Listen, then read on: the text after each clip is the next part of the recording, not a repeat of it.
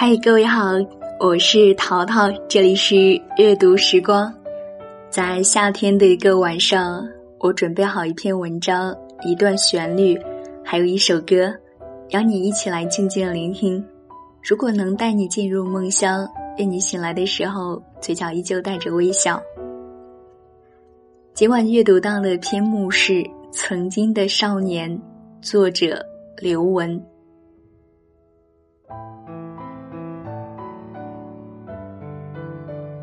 初中的时候，我因为成绩好被学校重点培养，老师单独给我上课，我享受了诸多特权，大扫除、体育考试什么的，统统可以不参加。犯错误的时候，老师总是惯着我，只惩罚别人。再加上我是个发育迟缓的豆芽菜，也不是那些家境优渥、书包里永远有昂贵零食的千金大小姐。同学们个个都对我敬而远之，到最后连愿意和我同桌的人都没有。我表面上装的毫不在乎，我一样考第一名。我每天都骄傲的昂起头，一个人走来走去，却忍不住用余光去瞄走廊上三三两两在讲体己话的女孩们。同学们玩弹珠或者丢沙包的时候。我坐在厚重的习题册后面，分出一只耳朵来听他们尖叫嬉闹的声音。有的时候，我还能听到几个男生的名字，有的是同年级的，有的是学长，有的是学校田径队的。每一个名字被念出的时候，都收获一阵欢欣的尖叫。我揣摩着他们说的喜欢啊、爱啊、帅气啊、拽啊。那些甜蜜又新奇的词语，像狗尾巴草一样挠得我痒痒的。我好奇到，如果谁能和我分享那些八卦的话，就算被沙包狠狠击中一百次也没关系。隔壁班的 W 就是在这个时候出现在我生命里的。校外英语补习班的第一次课，他抱着课本和水壶，踩着铃声，急匆匆的走进教室。他略略环顾了一下四周，就径直走到我的旁边，小声问我可不可以坐下。我听到教室的几个角落发出“一”的声音，包括我们班的女生 Y，我能辨别出她的声音，因为她就是丢沙包的时候说话最多的那个。全校似乎没有她不知道的消息，也没有她打听不到的八卦。她每次一说。快来！我们班所有的女生都围拢过去了。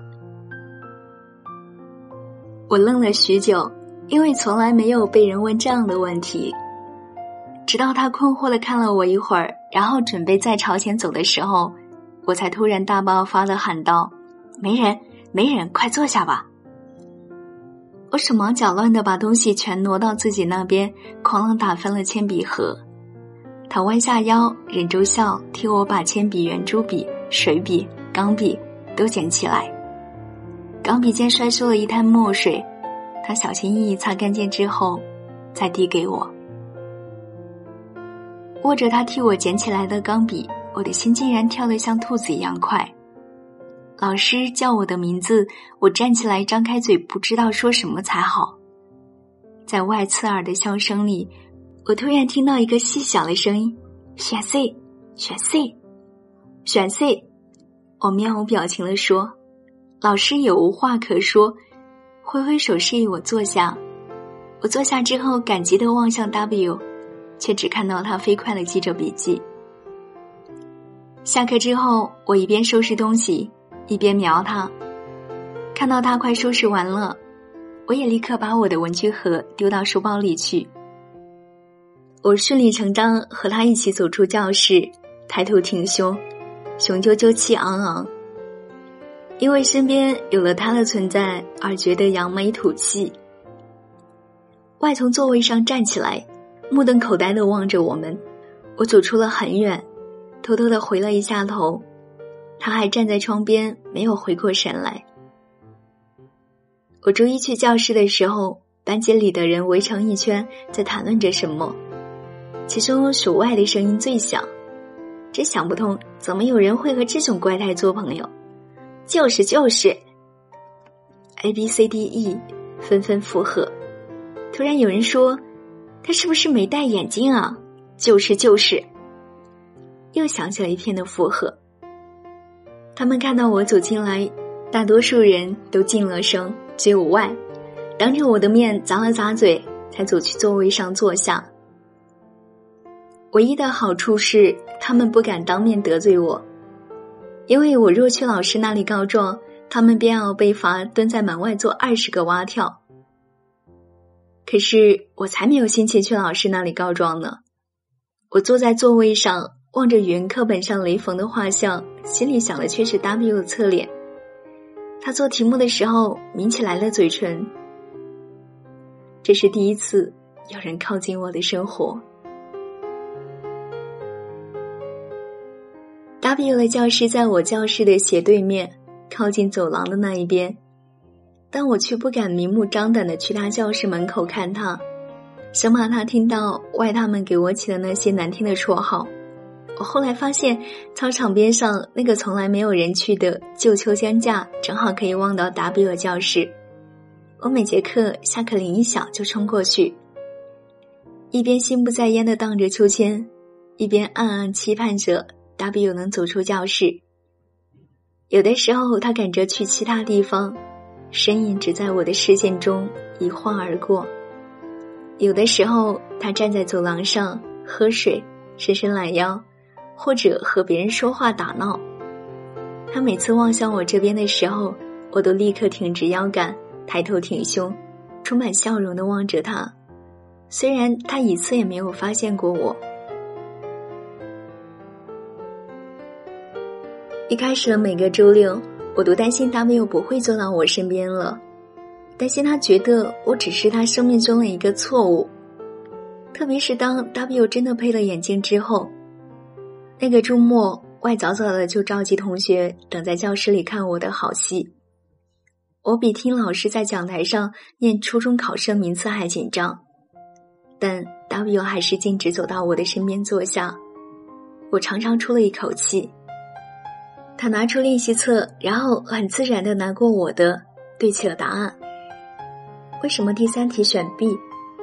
我从焦虑中回过神来，也伸过头去看那道题目。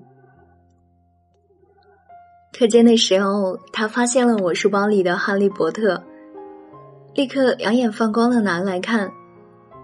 我的妈妈把我买的《哈利波特》扔掉了，他撇撇嘴。他总是要我干家务，不许我浪费时间。干家务，我吃惊的问。我每次一走进厨房，妈妈就像赶小鸡一样，把我赶去弹琴或者读英语。是啊，我妈妈最近迷上了打麻将，我得在她打完麻将回家之前做好宵夜。他满不在乎的说。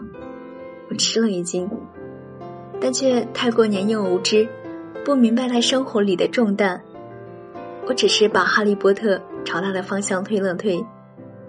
整个一节课，我们都躲在硕大的英文字典后面看小说，屏气凝神看《哈利波特》有没有把巴克比克救出来。我们一边偷眼去瞄老师有没有发现，一边小心翼翼的翻着书页，头碰着头，他的头发轻轻刮擦着我的脸颊，因为提心吊胆，一节课的时间已经出了一头汗。有了哈利波特做纽带，我再也不用偷偷的张望他，不用有事儿没事儿就去老师办公室，只为了可以光明正大走过他教室门口。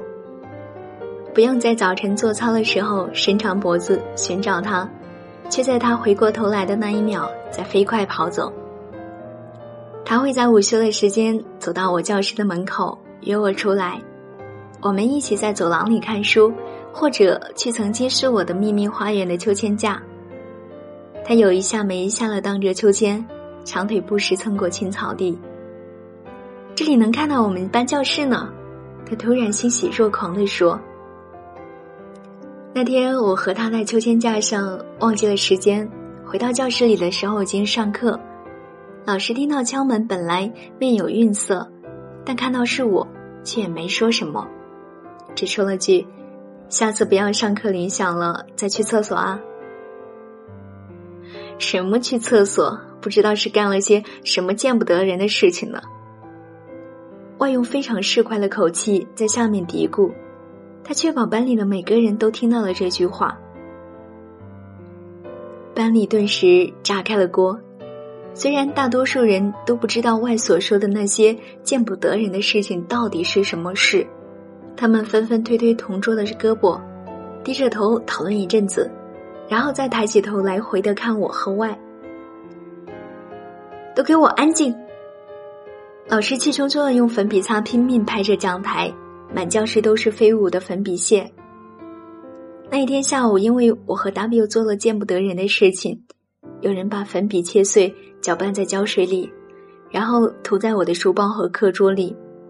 我的每一本书和习题册都面目全非。我用抹布狠狠的抹着，直到我的作业本被擦出了一个大洞。W 突然从教室门口墙角的阴影里走出来，他问：“需要我帮忙吗？”他拿出他的鸽子手帕，沾上一点清水，然后一点点把胶水抹去，再把教科书一本本摊开来，用铅笔盒压平，再晾干。他做这一切的时候非常娴熟。做完之后，他走过来拍了拍我的肩膀，说：“走吧。”第二天午饭的时候，W 特意在门口等我。Y 看到之后。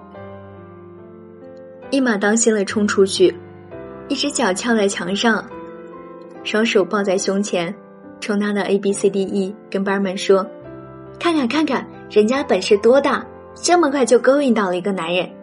我说他有手段，你们还不相信？”说时迟，那时快，W 一个箭步走上前，一只手扯着 Y 的衣领，一只手指着我说：“你以后敢再欺负他，我让你不得好死。”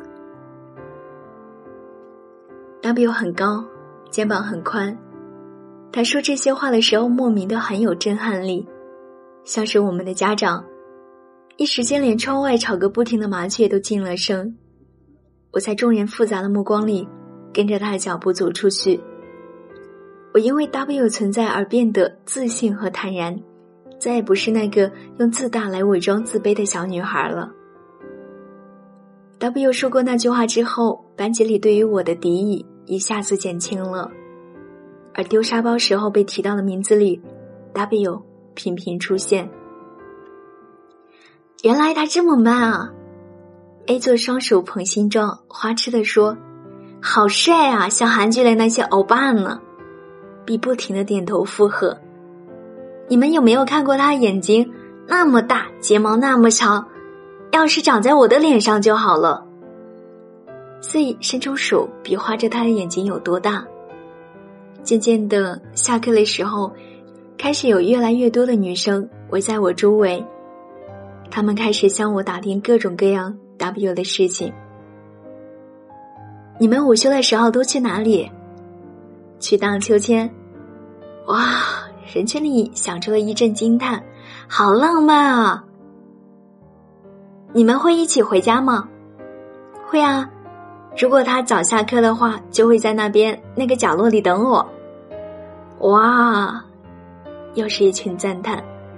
你们拉过手了吗？不知道是谁问的问题，突然间班级里静悄悄的，连一根针掉在地上都能听见。没有，真的没有，真的没有。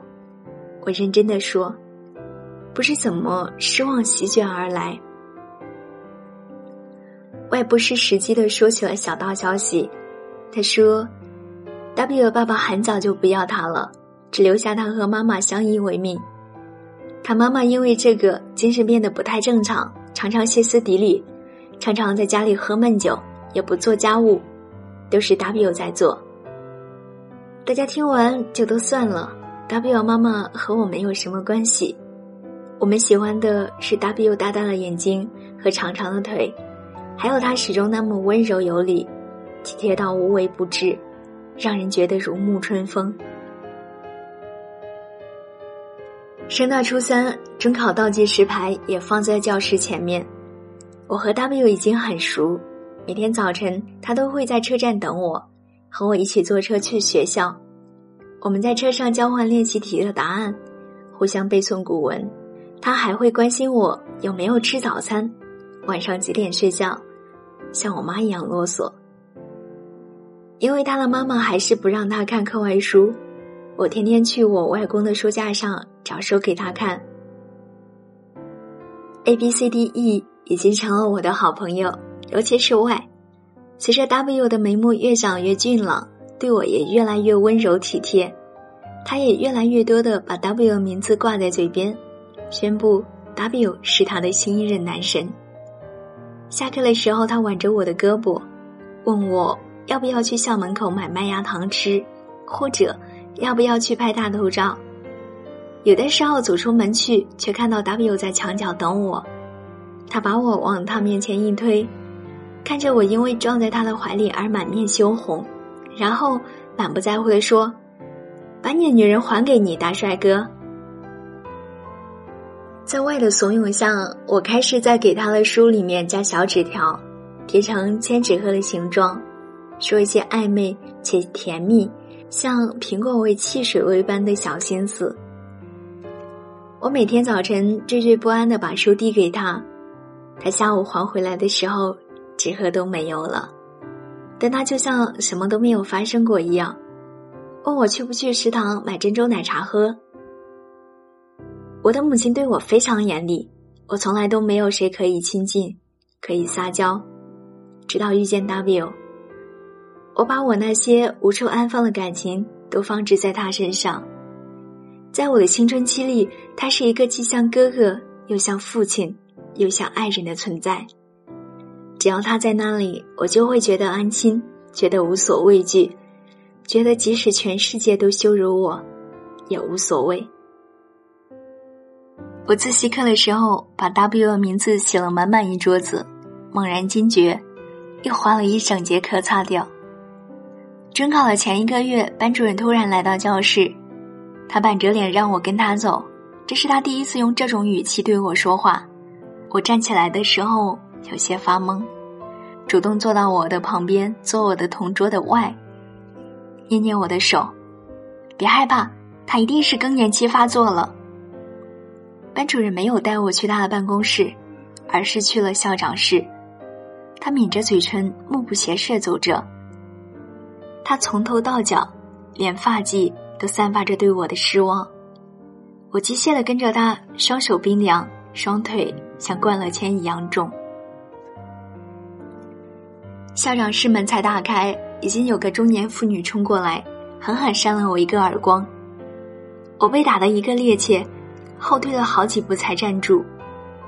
校长旁边站的体育老师立刻冲过来抱住他，他顺势靠在体育老师的怀里哭了起来：“你这个小婊子勾引我的儿子，我无依无靠，只有这一个儿子呀，他要考不上好学校，谁来给我养老呀？”他惊天动地的哀嚎着，威严的女校长望着他，不知怎么办才好。一见我来了，立刻以叠声的开始数落我。我才知道中年妇女是 W 的妈妈，她在她的书桌里发现了我写给 W 的纸鹤。你这个狐狸精，自己不学好，还要带坏我的儿子。我的儿子现在天天看你借给他的那些银书，每天回家连饭也不烧了。多亏外告诉我，不然我的儿子被你毁了，我都不知道怎么回事儿。听到外的名字，我吃了一惊。更令我吃惊的是，听到 W 虚弱的唤道：“妈，你不要再说了。”我这才发现，W 站在角落里，他的刘海一直垂下来遮住眼睛，他的脸一直望着墙壁，直到校长问他有没有也喜欢我的时候。他才稍稍侧过一点脸，他沉默了很久很久，然后摇了摇头。很多很多年以后，我都记得他的沉默和摇头，在那微小的摆动幅度里，我的世界就此崩塌，所有我喜爱的、我相信的、我珍惜的东西，都灰飞烟灭。我的妈妈来领我回家，她在我的另一边脸上也狠狠扇了一个耳光。他把我关在书房里，罚我一天一夜不能吃饭，最后还是我爸爸偷偷把我放了出来。我的初中岁月就在兵荒马乱、鸡飞狗跳中结束了。大比我母亲四处说我是个狐狸精，着实成为了许多人茶余饭后的谈资。我有好久都不敢出门，但凡一定要出门，即使夏天也要戴帽子、口罩。好在我中考得了全市第一名，很快，大家都只记得我身带红花在电视里接受采访的样子了。那次之后，我和 W 再无联系，只是知道他考上了我的高中。但是没有考进重点班，只进了普通班。他再也没有去上那个英语补习班。我和他虽然还是同校同学，但竟然再也没有过一次像样的招呼和谈话。有好几次在礼堂或者操场遇到了，我隐隐觉得他在看我，但我一望向他，他的目光就转到其他地方去了。有好几次在食堂打饭的时候。他排在我前面，他和朋友一边说笑着，一边回过头来，看到是我，他的笑容突然就凝固了。我觉得他像是有千言万语要对我说，但他下一秒若无其事的表情，总让我在心里憎恨自己的自作多情。再然后，我去了香港念大学，从此告别了我的少年时代，我几乎。已经忘记了 Y 的背叛和 W 的离开，少年们的恶意表现的那么强烈与直接，但来得快，去得也快。我之后还遇到过更糟糕的骗局，更严重的背叛。我甚至开始怀念少年时期的直来直往，那些被大声说出来的恶毒的话，和为了讨好你而递过来的一颗巧克力。毕业十年后，我去了初中同学的聚会。外看到我，立马走过来要挽我的手。他举着酒杯自罚三杯，一边追忆往事，一边做事要扇自己巴掌。我立刻拦住了他。A、B、C、D、E 也纷纷环绕在我四周，他们赞美着我在香港买的新裙子，做了新发型。我敷衍着他们想要我帮忙买金项链、化妆品、奶粉、iPhone 的要求，却在他们说起 W 时候竖起耳朵。W 没有参加高考，他久未谋面的爸爸突然出现，似乎是发了大财，对这个唯一的儿子心怀愧疚，于是接他去英国念书。我记住了他们说了 W 的 QQ 号。几年以后，我看到那些年我们一起追的女孩这部电影，突然就想起了 W 的脸。那时候，他像是我人生中的一道光芒一样，在所有人都疏远我的时候，因为他走进了我寂寞的人生。之后的那些年，每天早上睁开眼睛的时候，心里有了努力的方向；拼命朝前跑去的时候，内心有了信仰；寂寞的时候，双手环抱自己，也会获得一些温暖的力量。我想起我抽着他的白校服，问他要英语作业的时候。想起他在操场上练习长跑，脸颊挂满汗珠的时候，我忘记几乎所有中学同学的名字，却在念他的名字的时候，心里涌过一阵熟人的电流，像念出了一句咒语一样。我想起关于他家的传闻，他那神态疯狂的母亲，他从小就比我经历更多，背负更多的职责，也有更多的难处。所以我也不再恨他当初在校长办公室里摇了摇头。看电影看得泪流满面，我登上了久未用的 QQ，给他发去了一个嗨，他很快也回过来一个嗨，还有一个笑脸。你还记得我们中学时候的事情吗？我问他，他说：“我还记得有你在的日子是我一生中最美好的日子。”我不知道该回答什么，不知道他口中的美好是有什么样的暗喻。回过神来，却突然看到他发来的话。他问：“中考之后的夏天，你为什么一次都没有来赴我的约？”我傻眼了。问了很久才知道，他为了表示歉意，每天都放一只纸鹤在我们家的邮箱里，约我出来要向我道歉。只是他记错了我家的门牌号，每次都放到我家楼下那户人家的信箱里去了。我以为你对我已经没有感觉了，他说。我以为你从来都没有对我有过感觉，我说。他发了一个悲伤的表情。我默默关了聊天窗口，无言以对。七月二十四号，一个星期连续发生三起空难的日子，我突然收到他的微信。他说，他现在正准备登机去纽约。他说，他突然生出了对于死亡的恐惧。他说，如果飞机坠毁了，他希望接下来一句话是他留给世界的遗言。但是。接下来这句，对方显示已撤回消息。最终，他还是什么都没说。我呆呆的看着屏幕，但我知道他的飞机会平安降落的。他在这个世界上还有许许多多的话要说，许许多多的事情要做。我和他都会各自走完一段长长的旅程，去追求我的梦想。而我和他的故事，就如同那条没有发出的短信。只会成为回忆里的一道青涩又甜蜜的风景。在 W 之后，我再也没有那样纯粹而不掺杂质的爱过别人。有的时候，我忍不住回想，如果我当初不和外做朋友，不把给 W 写纸鹤的事情告诉他，会怎么样呢？如果他在办公室里没有摇头，会怎么样呢？如果他没有……把纸鹤放错信箱会怎么样呢？如果高中的时候我和他可以重新变得熟悉起来，会怎么样呢？但我从来没有沮丧或者遗憾的心情，只是觉得感激，感激在我最年幼无知的时候遇到了他，感激他陪伴我走过我最孤单的岁月，感激他慢慢让我找到了更好的自己。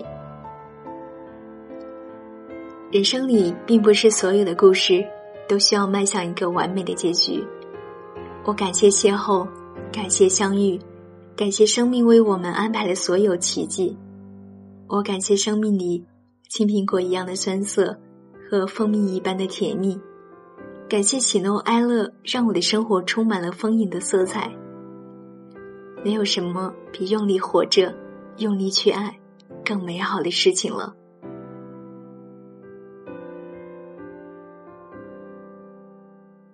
今晚读给你的故事就到这里，也许关于你的故事还在继续。愿那些曾在我们年少时光里闪闪发光的少年们，依旧在属于他们的年华里熠熠生辉。我是淘淘，如果你有好的文字要分享给我，欢迎把你的文字寄到我的邮箱幺四零三五四七七四八艾特 qq 点 com，或者在新浪微博艾特听桃入耳。当然，如果你喜欢这一期的节目，可以前往淘淘的微信公众号“淘淘的声音世界”，查询文字和歌单。在节目发出的两天时间内，我会把信息发送给你。今天的阅读时光就到这里，请允许我在这里跟你道一声晚安。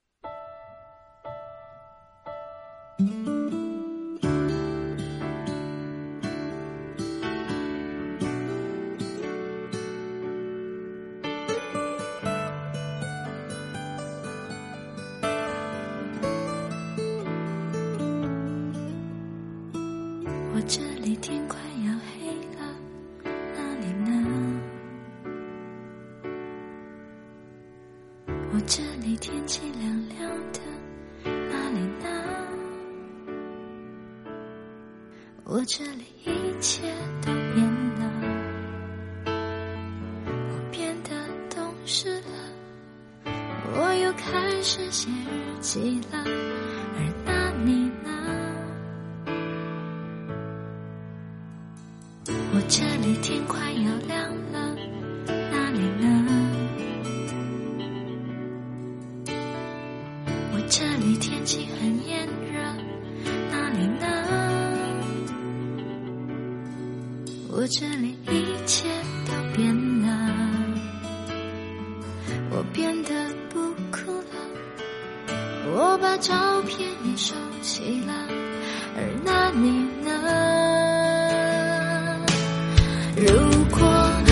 们现在还在一起，会是怎样？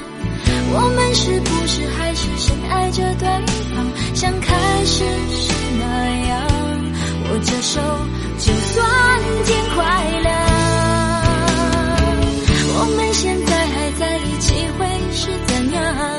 我们是不是还是隐瞒着对方，像结束时那样？明知道你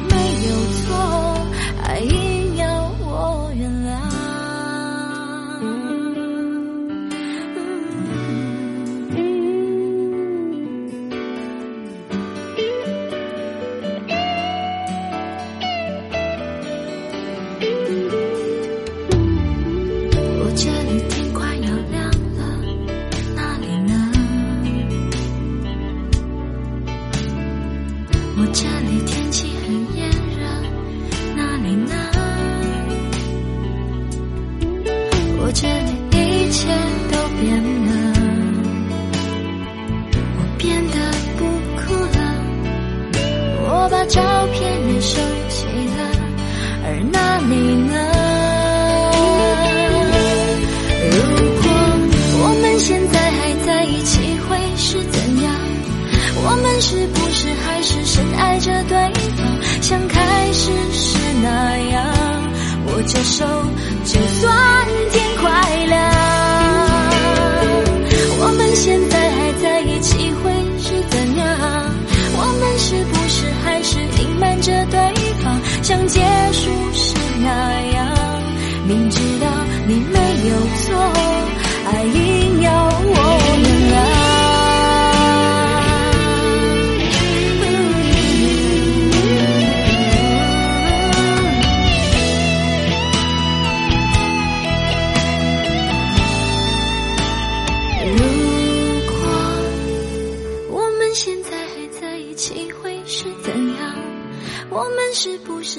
深爱着对方，像开始时那样？握着手，就算天快亮。我们现在还在一起，会是怎样？我们是不是还是隐瞒着对方